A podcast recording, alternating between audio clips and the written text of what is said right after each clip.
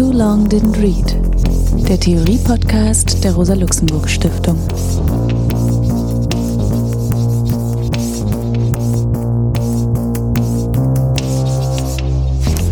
Hallo, ich begrüße euch zum Theorie-Podcast der Rosa-Luxemburg-Stiftung. Mein Name ist Alex Demirovic. Heute wollen wir das Buch behandeln von Herbert Marcuse, Der eindimensionale Mensch. Aber vielleicht erst ein paar Worte zu Herbert Marcuse. Herbert Marcuse, wir feiern dieses Jahr den 125. Geburtstag von ihm, wurde am 19. Juli 1898 in Berlin als Sohn eines jüdischen Textilfabrikanten geboren. Er war kurze Zeit zum Militär einberufen, aber nicht eingesetzt. 1918 war er in einem der Berliner Arbeiter- und Soldatenräte aktiv, also in Berlin-Reinickendorf, hat dann von 1918 bis 1922 in Freiburg und Berlin studiert, Germanistik und Philosophie, ist, wie er selber sagt, dann nach der Ermordung von Rosa Luxemburg und Karl Liebknecht aus der SPD ausgetreten und hat sich auch im Weiteren als ein Kritiker der Sozialdemokratie gesehen. 1922 hat er eben promoviert zum Thema des Künstlerromans und dann für mehrere Jahre im Buchhandel und Verlagswesen gearbeitet bis 1928. Dann ging er nach Freiburg und hat dort bei Husserl und Heidegger studiert. Das hat ihm dann auch den Namen oder die Bezeichnung eingebracht, der erste Heidegger Marxist zu sein, also eine Bezeichnung, die auf Jürgen Habermas zurückgeht. Die Habilitation, die er versucht hat bei Heidegger einzureichen, wurde von Heidegger abgelehnt.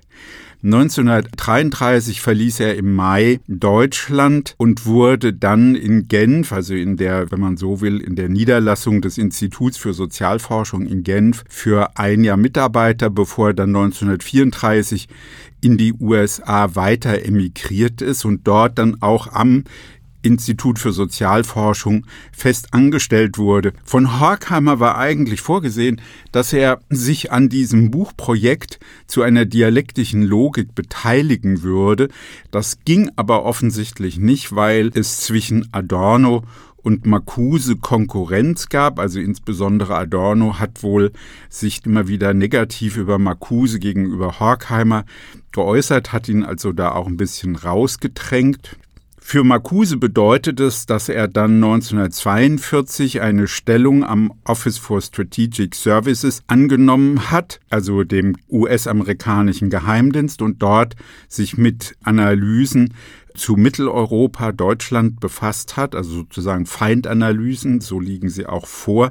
Engere Kollegen von ihm waren Barrington Moore, Paul Sweezy, Karl Schorske, Franz Neumann, Otto Kirchheimer, also wie die Namen ja schon deutlich machen, auch wirklich bedeutende kritische Intellektuelle, die in Varianten zu marxistischen und äh, Diskussionen und kritischer Theorie beigetragen haben. Auch nach dieser Zeit 1951 hörte diese Arbeitsstelle auf, hat er sich weiter mit Osteuropa, dem Sowjetsystem, Sowjetmarxismus beschäftigt. Seine Position war, dass er für eine Politik der Entspannung argumentiert hat.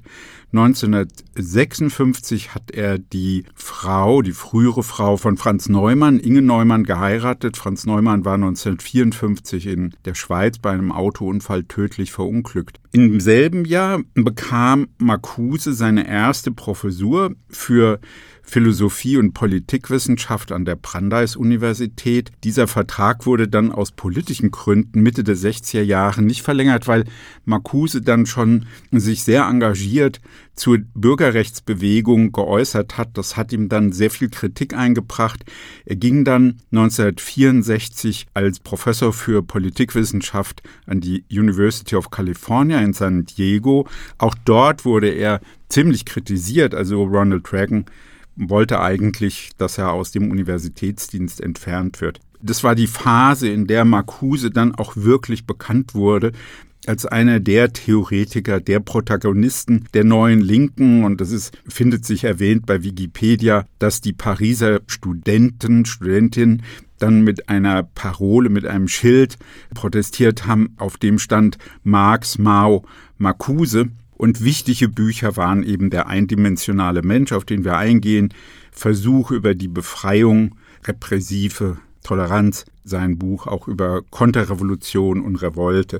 Für diese Phase ist dann auch ganz gut dokumentiert in mittlerweile gut zugänglichen Briefen, dass Marcuse starke Divergenzen mit Adorno und Horkheimer hatte hinsichtlich der Einschätzung der studentischen Protestbewegung, weil Horkheimer und Adorno ja schon auch den Eindruck hatten, dass aufgrund der Protestform, der Angriffe auf Lehrveranstaltungen der Frankfurter, also jetzt insbesondere Adorno, da auch eigentlich faschistische Tendenzen enthalten waren. Und für Marcuse war das eigentlich ein Verrat an der älteren kritischen Theorie. Und mit der Haltung, dass es eben nicht mehr sein Institut für Sozialforschung und seine kritische Theorie ist. Trotzdem war das eigentlich immer noch von Freundschaft geprägt und es gab auch immer wieder Bemühungen, das Gespräch zu suchen. Das war natürlich dann eingeschränkt, weil ja Adorno 1969 gestorben ist. Herbert Marcuse selbst ist dann am 29. Juli 1979 in Starnberg verstorben.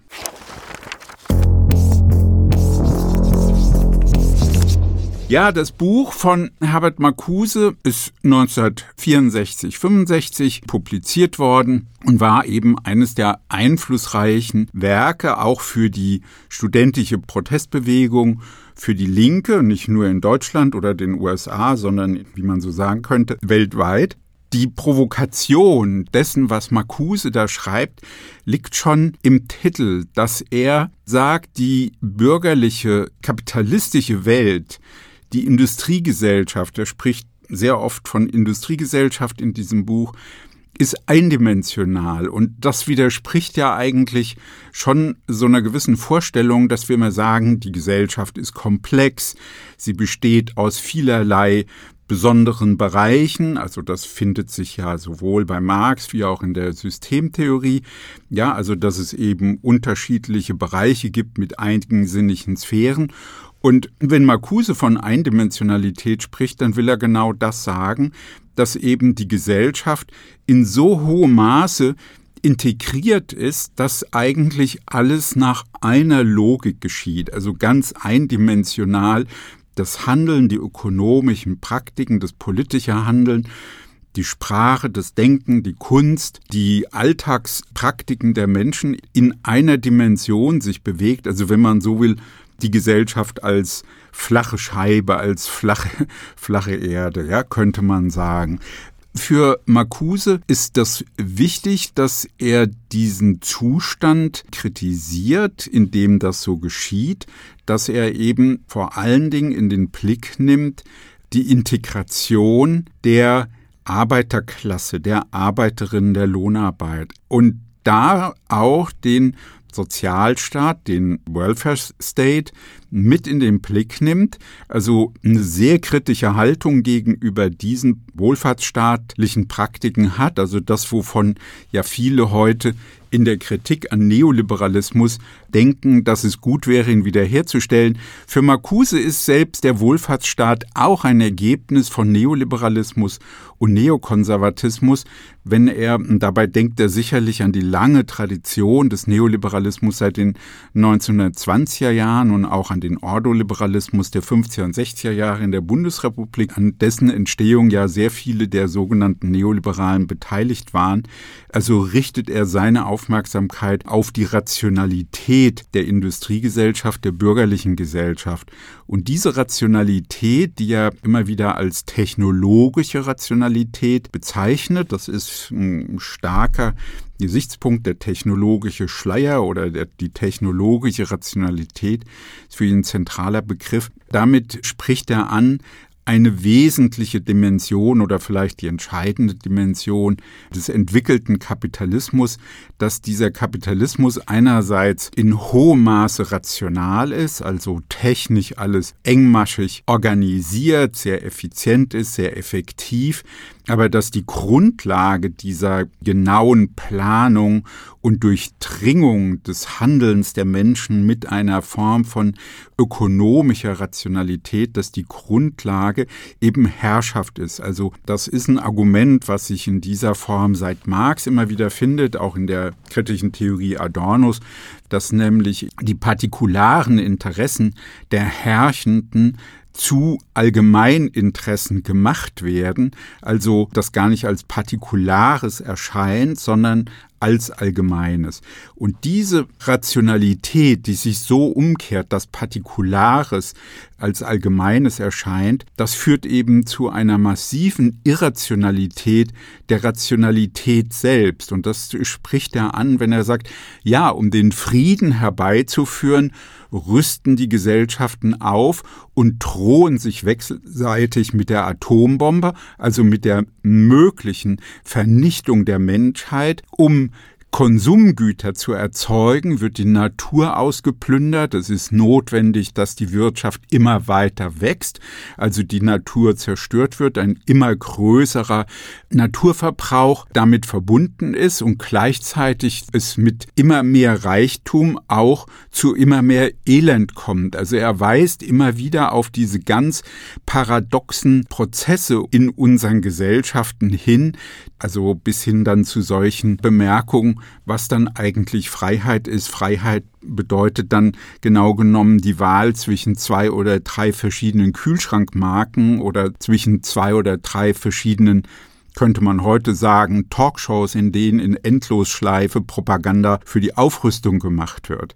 Also aus seiner Sicht ist das ein wesentliches Merkmal von Eindimensionalität und diese Eindimensionalität geht eben in diese Richtung, dass die Arbeiterklasse integriert ist. Das ist für ihn ein ganz wesentlicher Gesichtspunkt. Das ist Integration. Das unterscheidet seinen Ansatz von dem anderer marxistischen Überlegung.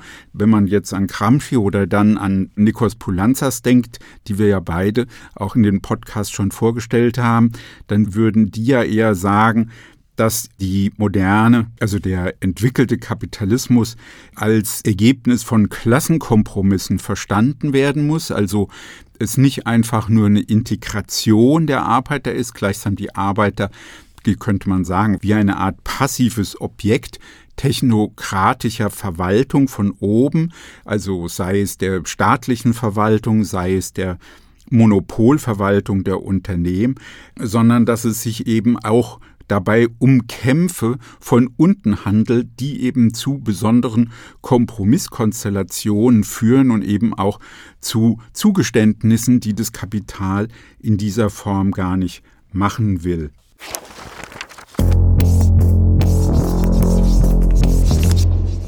Für Marcuse ist entscheidend, dass diese Art von Integration ermöglicht wird durch eine immer weiter getriebene Konsumtion, also die Teilhabe der Arbeiter an einer gewaltigen Überschussproduktion, also an, an einem Warenreichtum, der sie in die Situation bringt, dass sie durch vielerlei Strategien Bedürfnisse nach diesen Gütern haben. Es ist eigentlich für Marcuse ein ganz entscheidender Gesichtspunkt, dass über Bedürfnisse überhaupt nicht diskutiert wird, sondern Bedürfnisse werden genau genommen durch statistische Strategien, durch Marketingpraktiken, durch Werbung erzeugt.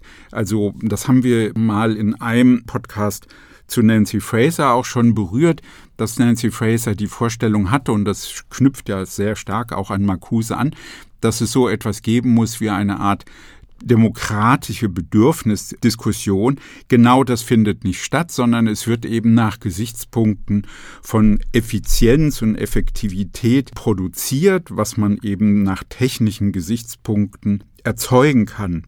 Und das heißt, um Wachstum zu kreieren, also Wachstum zu haben mit dem Argument der Arbeitsplatzsicherung, der Wettbewerbsfähigkeit, also das wären so Gesichtspunkte, die Marcuse interessieren das ist eben in die Subjekte eingelagert. Das ist wichtig. Die Subjekte werden subjektiviert bis in die körperlichen Bedürfnisse hinein als Konsummonaden, also dass eben über sie so verfügt wird, dass sie eben Bedürfnis nach diesen Konsumgegenständen haben und auch nach immer neuen und immer mehr dieser Produkte, die wiederum von der Seite der Industrie erforderlich sind, um Kapital verwerten zu können.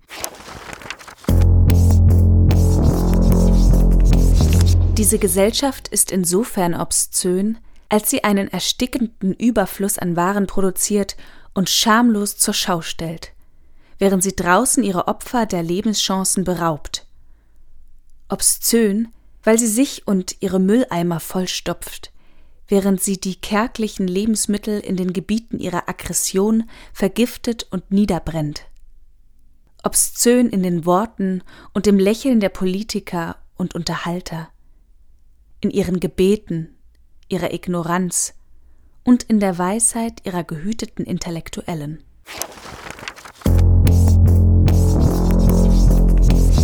Für Marcuse ist diese Konstellation deswegen so einseitig, also eindimensional, weil durch diese künstliche Erzeugung von Bedürfnissen und Konsum aus dem Blickwinkel technologischer Vernunft, also reines Verwaltungsdenkens, Alternativen unterdrückt werden. Also das ist für ihn ein entscheidender Punkt, wenn jetzt Menschen in dieser Weise scheinbar rational versorgt sind und ihre Bedürfnisse damit befriedigt werden, dann ist er aus seiner Sicht eigentlich eine der zentralen Bedingungen erfüllt, die für die Arbeiterbewegung, für die sozialistische Bewegung die Grundlage war, um Sozialismus zu fordern. Und für ihn bedeutet das, dass eigentlich die fortgeschrittenen kapitalistischen Gesellschaften keine Opposition mehr kennen. Also die Opposition,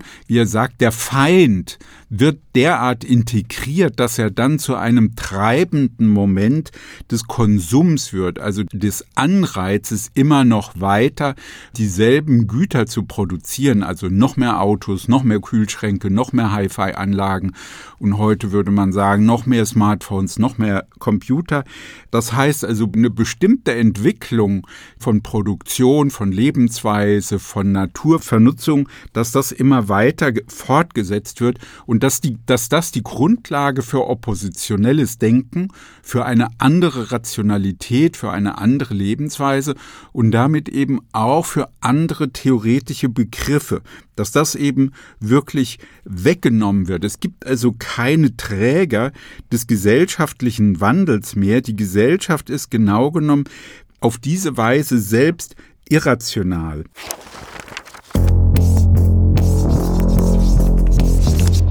Marcuse kritisiert die technologische Rationalität.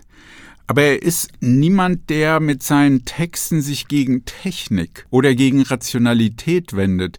Eigentlich zielt seine Argumentation auf die Befreiung von technologischer Rationalität und interessant ist, dass er in dem Buch schon ausführlich sich auf das sogenannte Maschinenkapitel von Marx bezieht. Also das Maschinenkapitel ist eine längere Passage in Marx Grundrissen, auf die dann auch Negri und Hart in Empire sehr ausführlich zu sprechen kommen.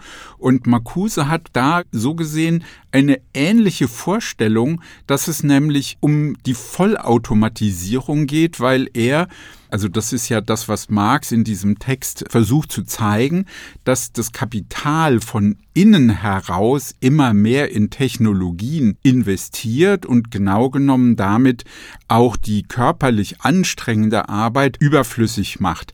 Auf dem Weg dahin, also hin zur Vollautomatisierung, ändert sich auch der Charakter der Arbeiterklasse, weil Arbeiter dann immer weniger nur mechanische Tätigkeiten ausüben. Das machen sie weiterhin. Das ist erschöpfend. Die sind zergliedert. Es sind ganz genau umschriebene Detailaufgaben. Aber gleichzeitig kommt es auch immer mehr zu Prozesstätigkeiten, also Überwachung, Kontrolle, Lenkung von mechanisierten, vollautomatischen oder halbautomatischen Prozessen. Und Marcuse hat die Vorstellung, dass es darum geht, diesen Prozess der technologischen Innovation und Automatisierung voranzutreiben. Es ist auch interessant, dass er an einer Stelle dann andeutet, dass die Vollautomatisierung in der Sowjetunion sehr viel stärker vorangetrieben wird, etwas, was man im Rückblick vielleicht auch damals schon stark bezweifeln konnte. Also auf jeden Fall im Rückblick muss man es bezweifeln. Also es ist eine wirkliche Fehleinschätzung. Die Produktivität war dann eben höher und wurde dann eben auch in den westlichen kapitalistischen Gesellschaften systematisch vorangetrieben. Das aber für Marcuse das schon ein wichtiges Argument war, zu sagen, eigentlich ist die kapitalistische Gesellschaft nicht innovationsfähig, kann die Technologien nicht vorantreiben. Es ist zwar diese immer gleiche Konsumorientierung, die sich steigert, aber genau genommen ist die Gesellschaft eben statisch. Das heißt, sein Modell gesellschaftlicher Entwicklung, dass es eigentlich keinen Wandel gibt, weil Opposition ausfällt, also die Möglichkeit grundlegenderer Veränderung, führt eben zu einer bestimmten Vorstellung einer Art linearen, statischen Entwicklung Entwicklungsdynamik, die kaum Alternativen kennt. Für Marcuse ist das jetzt interessant, dass er dann das auch wie Horkheimer und Adorno in der Dialektik der Aufklärung zeigt am Beispiel, also Horkheimer und Adorno am Beispiel der kulturindustriellen Entwicklung und Marcuse eben da deutlich macht, also in diesem Buch, dass Kunst die eben eine so wichtige Instanz der Transzendenz war, also die Gesellschaft aus der Distanz und von oben zu beobachten oder eine Realität zu gestalten, die eben nicht unbedingt harmonisch ist, in der aber die Spannung in den Werken in einem eigenen Sinnkosmos ausgestaltet werden, dass diese Kunst eben auch in diese Logik technologischer Rationalität hineingezogen wird und eben Kunst immer mehr die Form oder Kultur immer mehr die Form der Ware annimmt, also in allen möglichen Varianten. Also das gilt für Literatur, für Musik und Malerei. Also auch da kommt es dann eben zu einer systematischen Integration, so dass er noch einmal die These da vertritt, dass es eben zu einer Eindimensionalisierung kommt, also die Opposition auch im kulturellen Bereich eigentlich enorm geschwächt wird. Schon in dem Buch Versuch über die Befreiung, was ja ganz kurze Zeit danach entsteht, aber doch unter dem Eindruck der Protestbewegung, versucht eben Marcuse dann das gehört aber zur selben Logik eigentlich des Arguments, deutlich zu machen, dass die Kunst eben eine Form der Gestaltung ist, die Art und Weise, wie wir die Welt wahrnehmen, dass wir dabei gestalten, unsere Bedürfnisse auch formulieren, die Bedürfnisse, die Sichtweisen mitgestalten und insofern dann auch die Kunst weiterhin eigentlich eine emanzipatorische Funktion haben kann. Ich will ganz zum Schluss noch auf etwas eingehen, was zu dieser Befreiung der technologischen Rationalität gehört, dass nämlich Marcuse interessanterweise durchaus die Vorstellung hat, dass sich auch Opposition erneuern kann, weil es ja um Befreiung dieser technologischen Rationalität geht, um die Befriedigung von Bedürfnissen und dass er der Meinung ist, dass es denkbar ist, die gesellschaftlichen Institutionen umzubauen und auch zu einer neuen Lebensweise und zu einer neuen Zivilisation beizutragen.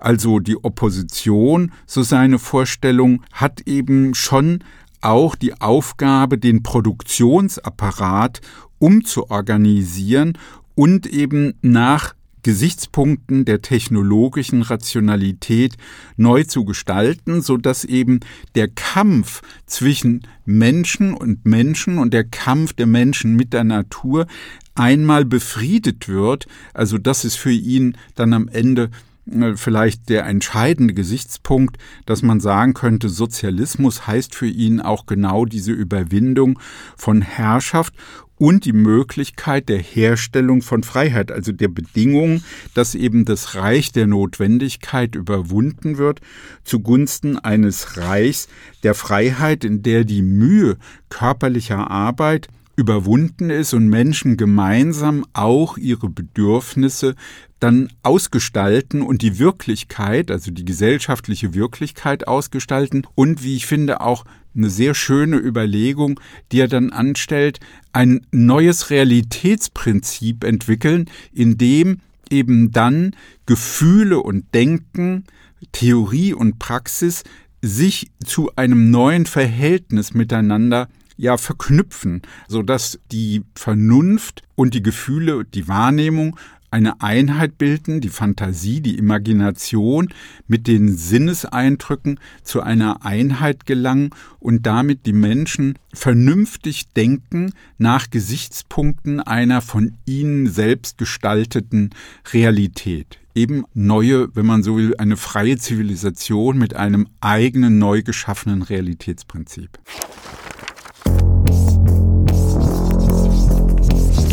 Der in den meisten fortgeschrittenen industriellen Gebieten erreichte Lebensstandard ist kein geeignetes Entwicklungsmodell, wenn Befriedung das Ziel ist. Im Hinblick darauf, was dieser Standard aus Mensch und Natur gemacht hat, ist wiederum die Frage zu stellen, ob er der Opfer wert ist, die seiner Verteidigung gebracht werden. Die Frage hat aufgehört, unverantwortlich zu sein, seitdem die Gesellschaft im Überfluss eine fortwährende Mobilisation gegen das Risiko der Vernichtung geworden ist und der Verkauf ihrer Güter einhergeht mit Verblödung, Verewigung harter und der Beförderung von Enttäuschungen. Unter diesen Umständen bedeutet die Befreiung von der Überflussgesellschaft keine Rückkehr zu gesunder und robuster Armut, moralischer Sauberkeit und Einfachheit. Im Gegenteil, das Beseitigen profitabler Verschwendung würde den zur Verteilung verfügbaren Reichtum vermehren, und das Ende der fortwährenden Mobilisierung würde das gesellschaftliche Bedürfnis verringern, Befriedigungen zu verweigern, die solche des Individuums selber sind. Versagungen, die heute im gedeihenden Kriegsführungs- und Wohlfahrtsstaat durch den Kult der Gesundheit, Stärke und Ordnung kompensiert werden.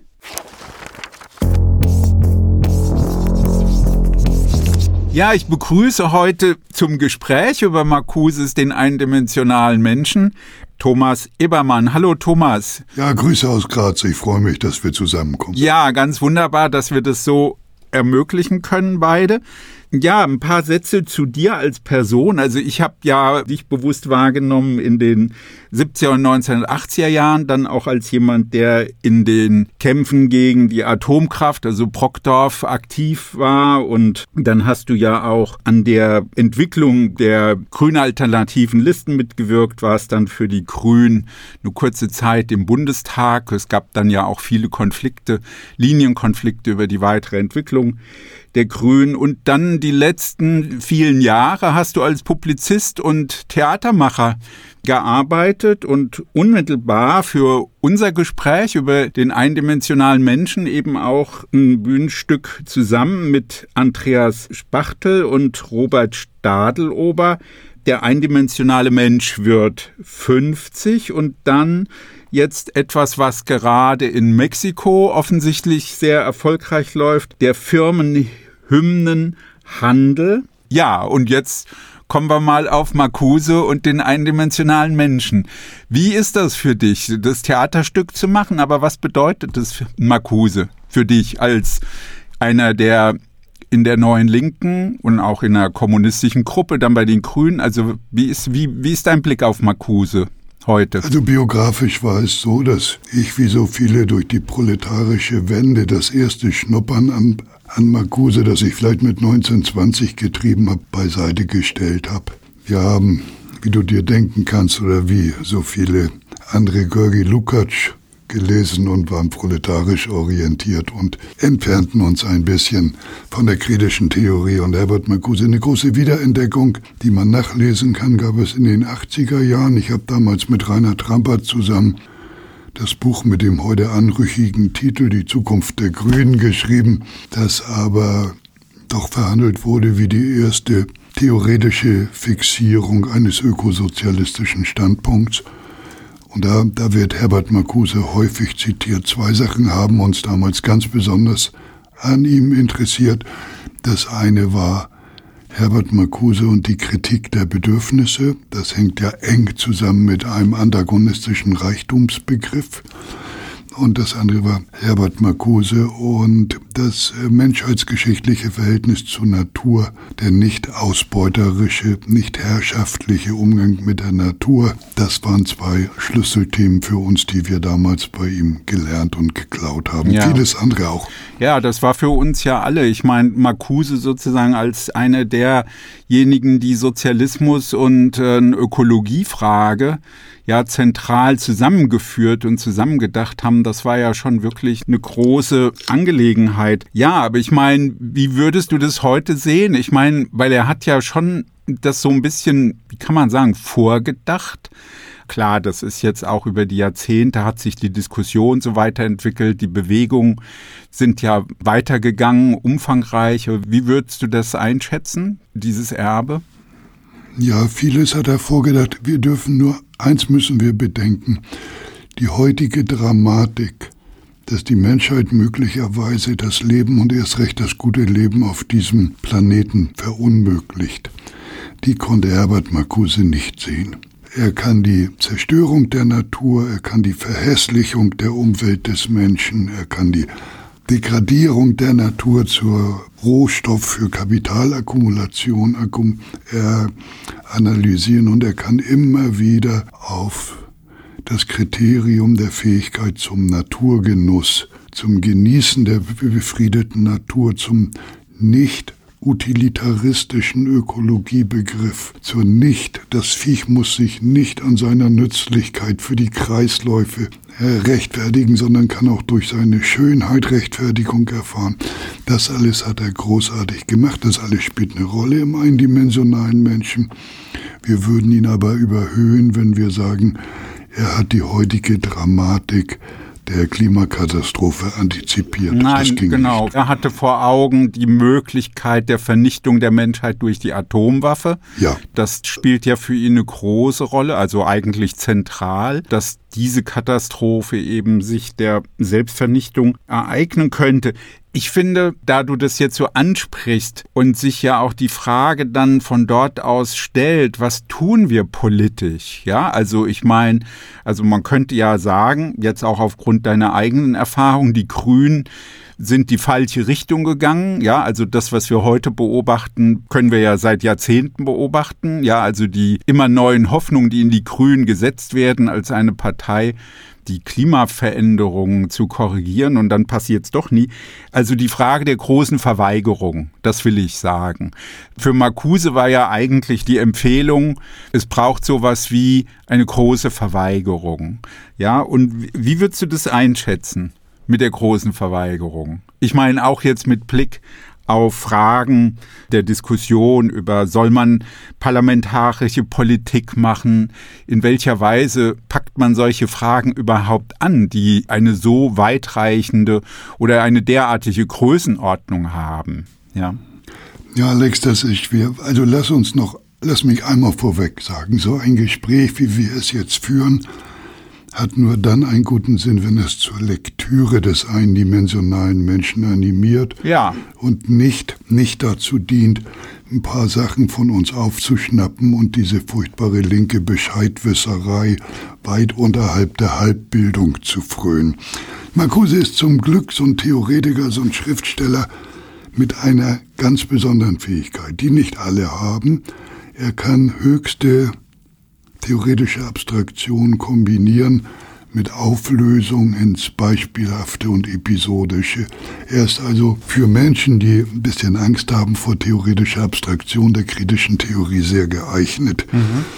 Und ich habe im, im letzten Spätsommer mit 30 linken Studenten aus Frankfurt und Hamburg dreieinhalb Tage lang äh, Versuch über die Befreiung von Marcuse gelesen und kritisiert und verstanden und kann nur sagen, man wird davon klüger und das zur Nachahmung empfehlen. So, jetzt, jetzt zu deiner Frage. Ich glaube, die Negation, die aus dem ganzen Buch in seiner ganzen Differenziertheit spricht, die kommt daher, dass er die bestehende Gesellschaft als eine der kompletten Unfreiheit analysiert. Im Jahre 1965 hauptsächlich die USA betrachten als eine unfreie Gesellschaft, die breite Zustimmung auch der lohnabhängigen Massen erfährt und die er deswegen als oppositionslose Gesellschaft konstatiert im Sinne von, es gibt keine Opposition, die sich gegen das Ganze richtet, sondern nur Opposition, und das ist für ihn keine, die um die Verbesserung des Bestehenden ringt. Also dieses massive, dieser Allgegenwart von Positivismus, Einverständnis, Positive Thinking anstelle der Kritik, das treibt ihn an, das will er angreifen. Und er geht sehr weit in den Formulierungen. Dort heißt es, die gesellschaftliche Herrschaft über die Individuen ist unermesslich größer als je zuvor. Das ist aus dem Vorwort vom eindimensionalen Menschen.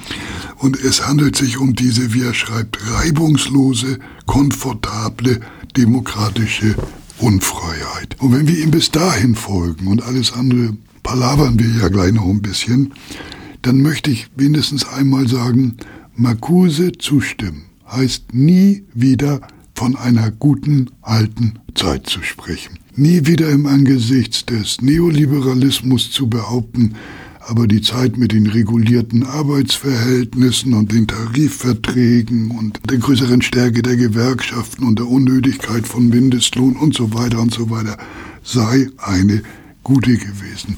Marcuse zustimmen heißt niemals die Vergangenheit romantisieren. Das ist das erste und Schlüssel an liegen. Bist du einverstanden? Ich bin einverstanden, weil ich finde auch, dass mir an vielen Debatten heute, die sind so konzentriert auf Kritik am Neoliberalismus und beschönigen die bitteren Erfahrungen, die wir mit dem Klassenkompromiss der 50er und 60er Jahre hatten, dem wohlfahrtsstaatlichen Klassenkompromiss, die ganzen Prozesse der Bürokratisierung, die enorme Enge und Rigidität der Lebensführung, auch der Konsumismus, der uns ja bis heute eigentlich sozusagen beschäftigt, da kann man ja sagen, dass Marcuses kritische Analyse wirklich weiterhin eigentlich rundum gilt und auch genau diese Einlagerung in die individuellen Bedürfnismuster, also wenn man jetzt an Influencer denkt, ja, und wie Leute dann eben Pakete und Pakete und Pakete bei Amazon bestellen,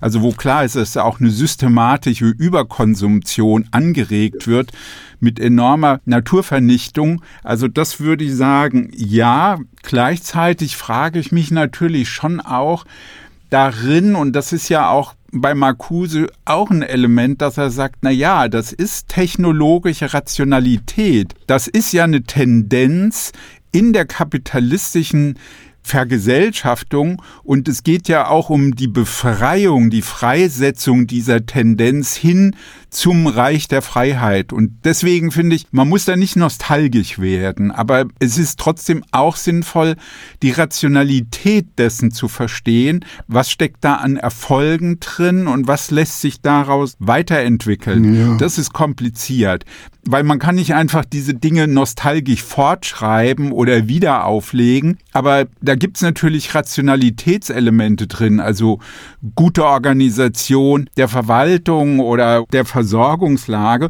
Und ich meine, man könnte natürlich jetzt, also deine Beschreibung, der kann ich zustimmen. Gleichzeitig kann man natürlich sagen, Marcuse hat es auch überschätzt. Also er hat es ja schon diese Phase für Neoliberalismus gehalten und er hat es eigentlich auch überschätzt, wie gut das alles schon organisiert ist. Ja, also er hat sozusagen nur an den Ergebnissen festgemacht, wie fatal das ist, aber eigentlich läuft ja ganz vieles gar nicht gut. Und das wissen wir ja auch. Also der Ausschuss, die Bullshit-Jobs, also viele Dinge sind ja einfach, die misslingen ja dem Kapital dauernd, aber das ist ja für den Profit ist es ja dann trotzdem egal. Ja, der Profit wird ja damit gemacht. Und diese Aspekte, diese Widersprüche, die finde ich, hat er nicht so gut im Blick. Ach, mit ja. diesem Widerspruch finde ich, geht er gut um.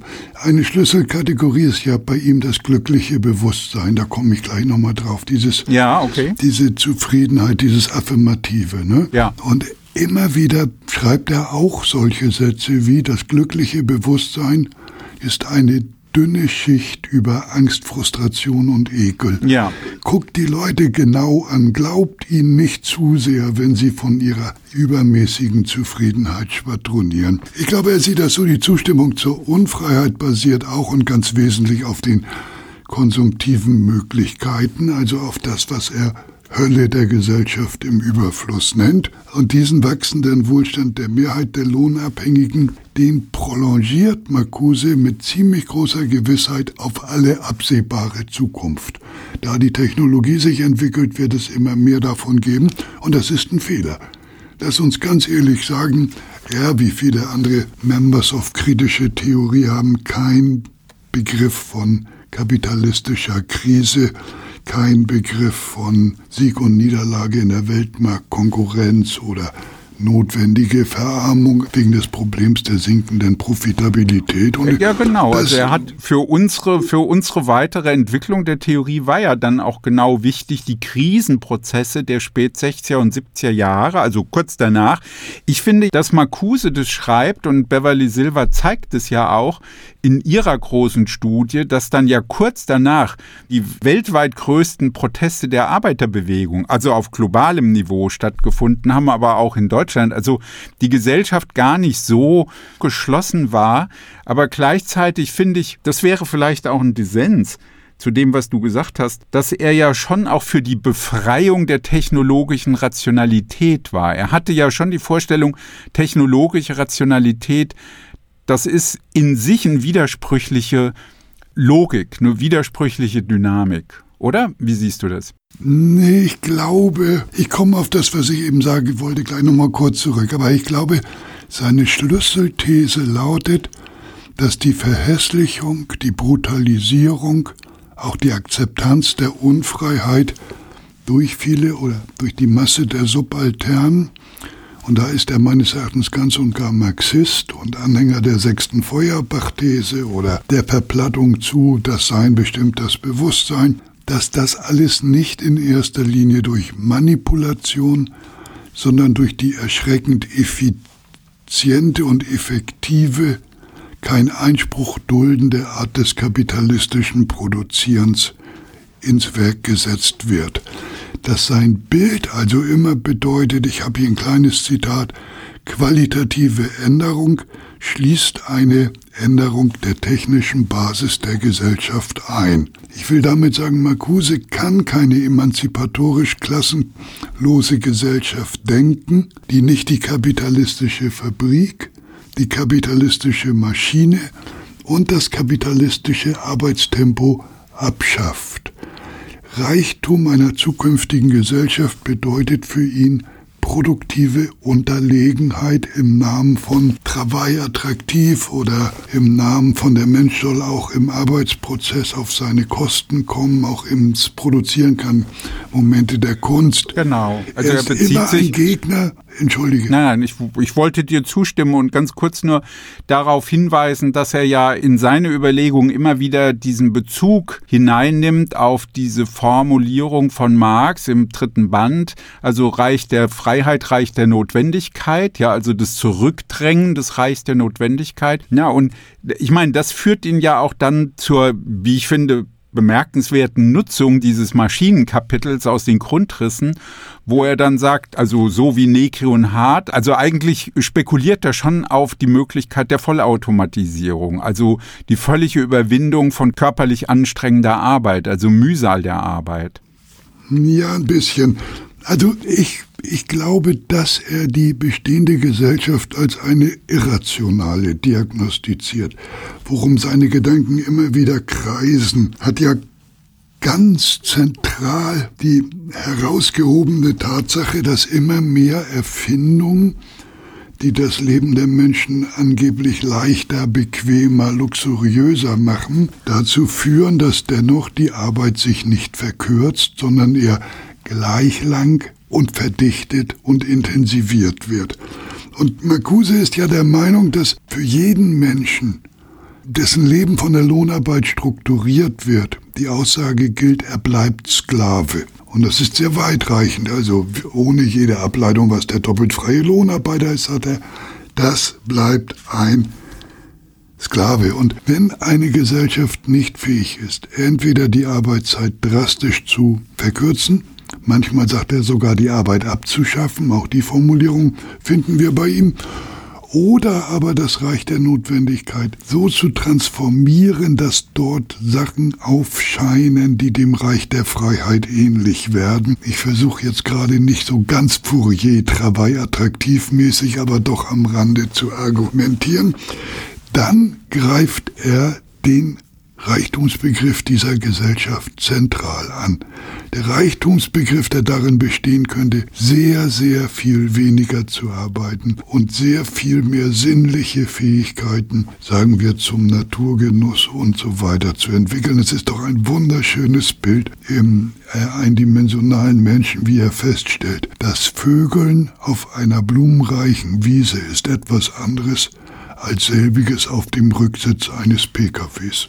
An solchen Stellen muss ich lachen, da habe ich so große Freude an Herbert Marcuse. Ja, ja, also klar, die Frage, also ich teile das, der Wohlfahrtsbegriff, über den gibt es ja auch jetzt schon viele Auseinandersetzungen, also gegen diese kapitalistische Form von Wohlfahrt als Wachstum, also Steigerung des Bruttoinlandprodukts. Es ist ja auch jetzt in unserer gemeinsamen Geschichte der neuen Linken sozusagen immer ein zentraler Punkt gewesen, ja, also diese Kritik daran. Aber mich würde schon noch mal interessieren, wenn man also diese Kritiken ja, die haben ja eine große Bedeutung für uns, also bis heute. Also das Buch ist in diesem Sinne auch wirklich an vielen Stellen schlagend aktuell, finde ich. Und ist auch insofern interessant, wenn man mit Jüngeren diskutiert, die sagen, ja, so habt ihr diese Fragen nicht diskutiert, ihr mit der Ökologie und dem Sozialismus. Und dann kann man schon sagen, mit Marcuse kann man eben gut argumentieren und sagen, doch, wir haben das diskutiert. Ja, also diese Zusammenhänge waren schon so. Aber für mich stellt sich jetzt so die Frage, und deswegen nochmal dieses Problem mit der großen Verweigerung, also Great Refusal von ihm, weil das ist ja die Frage, wie stellt sich das heute dar? Ja. Ne? Also das kann ja heißen, Konsumverzicht oder andere Lebensentwürfe, also im Sinne von eher landwirtschaftlich orientierten Kommunen oder Genossenschaften. Also viele Dinge werden ja diskutiert, auch jetzt mit Vergesellschaftungen. Also es gibt jetzt neue Diskussionen zu Planung. Ja. Da kommen ja viele Fragen sozusagen aktualisieren sich jetzt aufgrund der aktuellen Kämpfe und Auseinandersetzungen. Und tatsächlich ist es nicht immer so gedacht im Sinne einer großen Weigerung oder einer großen Verweigerung. Mir geht es natürlich überhaupt nicht jetzt um irgendwelche Besserwissereien oder irgendwas zu belehren. Das ist, wollen wir beide nicht. Aber darüber nachdenken können wir ja schon. Also wie schätzen wir aufgrund auch von Erfahrungen solche Dinge ein? Ja, und ja, ich glaube, dass kaum ein Autor dem Begriff des Verzichts so weit und so negatorisch gegenüberstand wie Herbert Marcuse. Hm. Er ist der Apostel von Genuss und von Hedonismus, wie wir dem Aufsatz ja entnehmen können, den er dazu mal geschrieben hat. Ja. Er will einen anderen Reichtumsbegriff ohne Verzicht. Und ich glaube, er bekennt sich ja zur Negation. Das heißt, am Ende des Buches gibt es so etwas wie ein Eingeständnis. Die kritische Theorie weiß in Ermangelung gesellschaftlicher Potenziale, die es früher zu Zeiten von Marx mal gab, kein Weg vom bestehenden Falschen zum möglichen Besseren, schreibt er, und deshalb muss sie negativ bleiben. Und mit dieser Negativität, so endet das Buch, und das ist ja nicht gerade der allergrößte Positive Thinking Knaller, mit, diese, mit dieser Negation der großen Weigerung, dem nicht mitmachen, will sie jenen die Treue halten, die ihr Leben der großen Weigerung gaben und geben. Und dann endet das in diesem großen Wort von Walter Benjamin, nur um der hoffnungslosen Willen ist uns die Hoffnung gegeben. Also ich will damit sagen, wer Marcuse folgt oder relevant findet, muss auch erkennen, dass all die konstruktiven Übergangs- und Umbauprogramme, bei denen immer an alles gedacht ist, an die Steuerreform und die Umverteilung von oben nach unten und die Arbeitsplatzgarantie der Preuß in Rüstungsindustrie und Automobilindustrie, an ökologische Gebrauchsgüter und Umverteilung, an Staatsintervention und erweiterte Mitbestimmung und was der linke Keynesianismus sonst noch an Langweilern im Programm hat, dass er damit nichts zu tun haben will, sondern sich zunächst ein Milieu der Verweigerung wünscht, das Ekel empfindet angesichts des Bestehenden, das dagegen rebelliert und leistungsschwach und subversiv ist. Ich glaube also ja, mit, Thomas, darf mit ich, Marcuse darf ich da kann man eure Umbauprogramme nur langweilig finden. Ja, ja, alles gut. Ich finde, ich, aber ich muss dir ja trotzdem widersprechen. Unbedingt. Und ich kann das ja an vielen Punkten, kann ich das ja wirklich nachvollziehen. Andererseits ist es ja schon auch so, also ich fange mal so an. Horkheimer in einer Diskussion mit Adorno in den 50er Jahren sagt, unsere Lage ist verzweifelt, weil wir eigentlich in unserer Theorie nur das Negative kennen. Wir haben den Leuten nichts Positives anzubieten, ja? Und das ist ja viele Jahre auch ganz bewusst Programm gewesen. Wir pinseln keine Utopien aus. Wir entwickeln ja. die Kritik dieser Verhältnisse aus diesen Verhältnissen heraus. Ja, das ist ja der Punkt. Und diese Überlegung von Marx, die ist ja auch bei Marcuse ganz klar, dass er sagt, die Maßstäbe für unsere Kritik, die gewinnen wir aus dieser Gesellschaft. Und der zentrale Kritikmaßstab ist die technologische Rationalität, von der ich glaube, dass er sie befreien will aus dem Verwertungszwang des Kapitals. Ja, also dass sozusagen das ausgerichtet wird an den partikularen Interessen von wenigen Mächtigen. Das ist sozusagen der Maßstab. Und dann, glaube ich, hat er schon so ein bisschen die Idee, in den Schlussüberlegungen seines Buches, dass er sagt, na ja, es gibt ja bei ihm jetzt auch solche Formulierungen, auf die du dich ja auch beziehst, Allgemeinbegriffe eben wie Liebe und Schönheit, also dass er auch ganz emphatisch wird. Abgeschiedenheit und Privatheit, Einsamkeit. Genau, und dann gibt es aber auch ganz nüchterne wie könnte man sagen, ökonomische Fragen, dass er dann sagt, na ja, es geht um den Umbau der gesellschaftlichen Institutionen. Es geht um den Aufbau ja auch einer neuen Lebensweise. Das heißt, man braucht schon auch Konzepte, ja, um, wie er das sagt, das Ganze zu planen. Und das jetzt kann man natürlich sagen, ja, vielleicht ist es wirklich so, dass am Sozialismus auch ein bisschen so was Langweiliges ist. Aber Adorno sagt ja auch in den Minima Moralia, na ja, also das Trivialste wäre, wenn eben niemand mehr hungern muss. Also was erwarten wir? Ist es ein hedonistisches Abenteuer oder ist es auch die Nüchternheit der Überwindung von Elend und Armut? Und wie organisieren wir? Weil das ist für, auch für Marcuse ein zentraler Punkt, dass er sagt, wir brauchen zentrale Planung. Ja. Und wir müssen den Produktionsapparat umbauen. Also genau was du sagst. Wir müssen die Technik umbauen, andere Effizienzkriterien haben und wir müssen den Prozess der Produktion, der Versorgung der Menschen umbauen. Und das sind ja eigentlich starke Anforderungen auch an eine linke Diskussion. Ich würde ja auch sagen, keynesianische Konzepte greifen zu kurz, aber eigentlich müssten wir in diese Richtung schon auch denken. Naja, komm mal, lass uns, lass uns so ehrlich sein zu sagen, dass in vielen Fragen auch Herbert Marcuse widersprüchlich ist, weil man widersprüchlich sein muss, wenn man in unterschiedlichen Zeiten lebt. Und natürlich ist das Buch von 65 ein komplett anderes, als was er 1970 schreibt, mit seiner Begeisterung im Angesichts des Pariser Mais und der Arbeiter, die streiken und dem, was in Turin los ist und was Il Manifesto in Sachen der Umgestaltung der Arbeit zugunsten von menschengerechtem Arbeiten und nicht nur Lohnerhöhung auf der Pfanne hat und Rosanna Rosandra.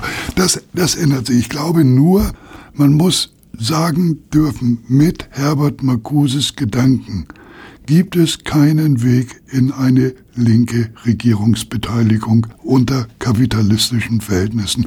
Ich gönn dir ja das Schlusswort, aber mit Herbert Marcuse kommt man eher bei Johannes Anjoli als bei Pulanzas raus, mein Liebes. naja, also klar, das kannst du ihr denken, dass ich das jetzt nicht ganz so sehe. Wobei es mir gar nicht, ehrlich gesagt, mir geht es ja gar nicht um Regierungsbeteiligung, sondern das ist ja auch, wenn man so will, das, was ich an Pulanzas interessant fand, war ja immer eine Mischung aus von innen Politik machen und von außen Politik machen, um zu Prozessen des Umbaus zu kommen. Es war ja nicht einfach irgendeine Form von Integration in dem Prozess, sondern es war ja gleichzeitig auch wirklich gedacht als eine Perspektive, die Widersprüche zu fördern, damit Alternativen deutlich werden. Ja, und insofern muss ich sagen, fand ich ja eure Praxis, also ich habe zwei Punkte eure Praxis, ja, also jetzt mal speziell du und Rainer und Gabi Gottwald und so im Bundestag dann aufzutreten und sozusagen von innen heraus auch die Widersprüche zu stark zu machen und zu sagen, von hier aus sagen wir, wir müssen auch eine Befreiungsbewegung unterstützen. Das ist ja sozusagen etwas, was ja total wichtig war, in so einer Situation sowas reinzubringen und diese Umbaudynamik in Gang zu bringen und die Fähigkeit, einen Produktionsapparat zu organisieren, das ist, glaube ich, wichtig. Und da habe ich mich immer gefragt, im Versuch über Befreiung macht ja Marcuse etwas sehr Interessantes, dass er sagt, wir haben die sozialen Bewegungen. Die sozialen Bewegungen sind das aktive Moment und wir haben die Arbeiterklasse, die eigentlich passiv eingebunden sind in den Produktionsablauf. Und eigentlich geht es um eine Verbindung dieser zwei verschiedenen Komponenten unserer Gesellschaft. Und man könnte ja sagen, dass wir eigentlich, wenn man so will, als neue Linke irgendwann an dieser Verbindung nicht mehr wirklich gearbeitet haben. Und wenn ich jetzt von mir ausgehe, dann würde ich sagen, das wäre aus meiner Sicht nach wie vor ein relevanter Gesichtspunkt, diese Verbindung und das sozusagen auch mit einer Innen-Außen-Strategie innerhalb der Staatsapparate zu verbinden. Ja, ich habe dann zum Schluss nur eine Bitte. Lass uns nicht emotional durchdrehen und jubeln, wenn wir gerade wieder glauben, etwas Großes gelänge wie vor einigen Jahren in Griechenland, sondern lass uns jetzt Veranstaltungen machen, die das Scheitern von Syriza und Tsipras zum Thema haben. Lass uns die Kraft gegen alles Positive Thinking und Zuversicht und Mutmachlektüre haben, jetzt den Untergang von Podemos in Spanien zu diskutieren. Lass uns die Niederlagen der Regierungsbeteiligung immer wieder thematisieren. Ich kann hier in so einem kurzen Podcast nicht sagen, weil ich recht habe, sondern ich kann nur sagen, weil ich es einen falschen Rhythmus finde, wenn im Moment des Oxid alle jubeln und im Moment der offensichtlichen Niederlage alle sagen, ich habe gerade ein anderes Thema. Das macht keinen Spaß. Thomas, da kann ich dir voll zustimmen. Ich neige genau zu derselben These. Ich finde es falsch, dass die Linke immer verliebt ist in scheinbare Erfolge und sich für die Niederlagen nicht interessiert, ja, und damit aber die widersprüchlichen Verhältnisse, die Gesamtdynamik des Prozesses gar nicht in den Blick nimmt. Ich glaube. Wir sind durch. Das ist doch ein schönes Schlusswort. Ja, das ist. Danke. Ich finde auch. Also vielen Dank für, für das Gespräch. Ich fand es sehr interessant. Und ich würde mich freuen, wenn deine Empfehlung wirklich ankommt und viele Leute anfangen oder weiter damit machen, Marcuse zu lesen. Ich glaube, da gibt es viel zu lernen. Das wäre schön.